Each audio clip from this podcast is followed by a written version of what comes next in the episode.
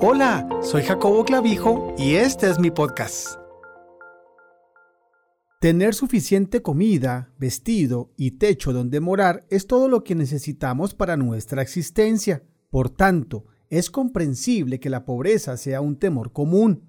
Pablo nos recuerda, no se preocupen por nada, cuéntenle a Dios cada detalle de sus necesidades en una oración ferviente y con agradecimiento. Nosotros podemos conquistar el temor a la pobreza reconociendo que Dios atiende personalmente las necesidades de sus hijos. Dios quiere que nuestro enfoque siempre se mantenga en Él y quiere que nuestra confianza repose siempre en su fidelidad. Dice Filipenses 4:19, Mi Dios pues suplirá todo lo que os falte conforme a sus riquezas en gloria en Cristo Jesús. Así que el temor a la pobreza puede ser un síntoma de la falta de generosidad, ya que Dios promete, dad y se os dará. Medida buena, apretada, remecida y rebosando darán en vuestro regazo, porque con la misma medida con que medís, os volverán a medir. Lucas 6:38.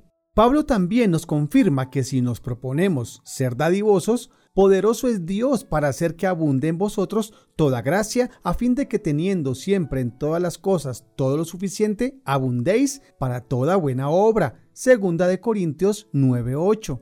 La generosidad es contagiosa. Lo miramos demostrado en la iglesia primitiva. Muchos creyentes vendían sus propiedades y traían el dinero a los apóstoles, quienes a su vez lo repartían entre los pobres.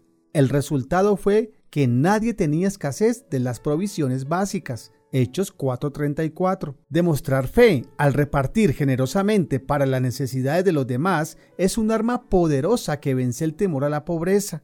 Una persona tacaña siempre tendrá temor a la pobreza y al futuro porque nunca tendrá suficiente dinero para saciar sus deseos. Su confianza no está en la habilidad con que el Señor suplirá todas sus necesidades básicas, sino que está puesta en sí mismo tratando de atesorar recursos para un futuro incierto.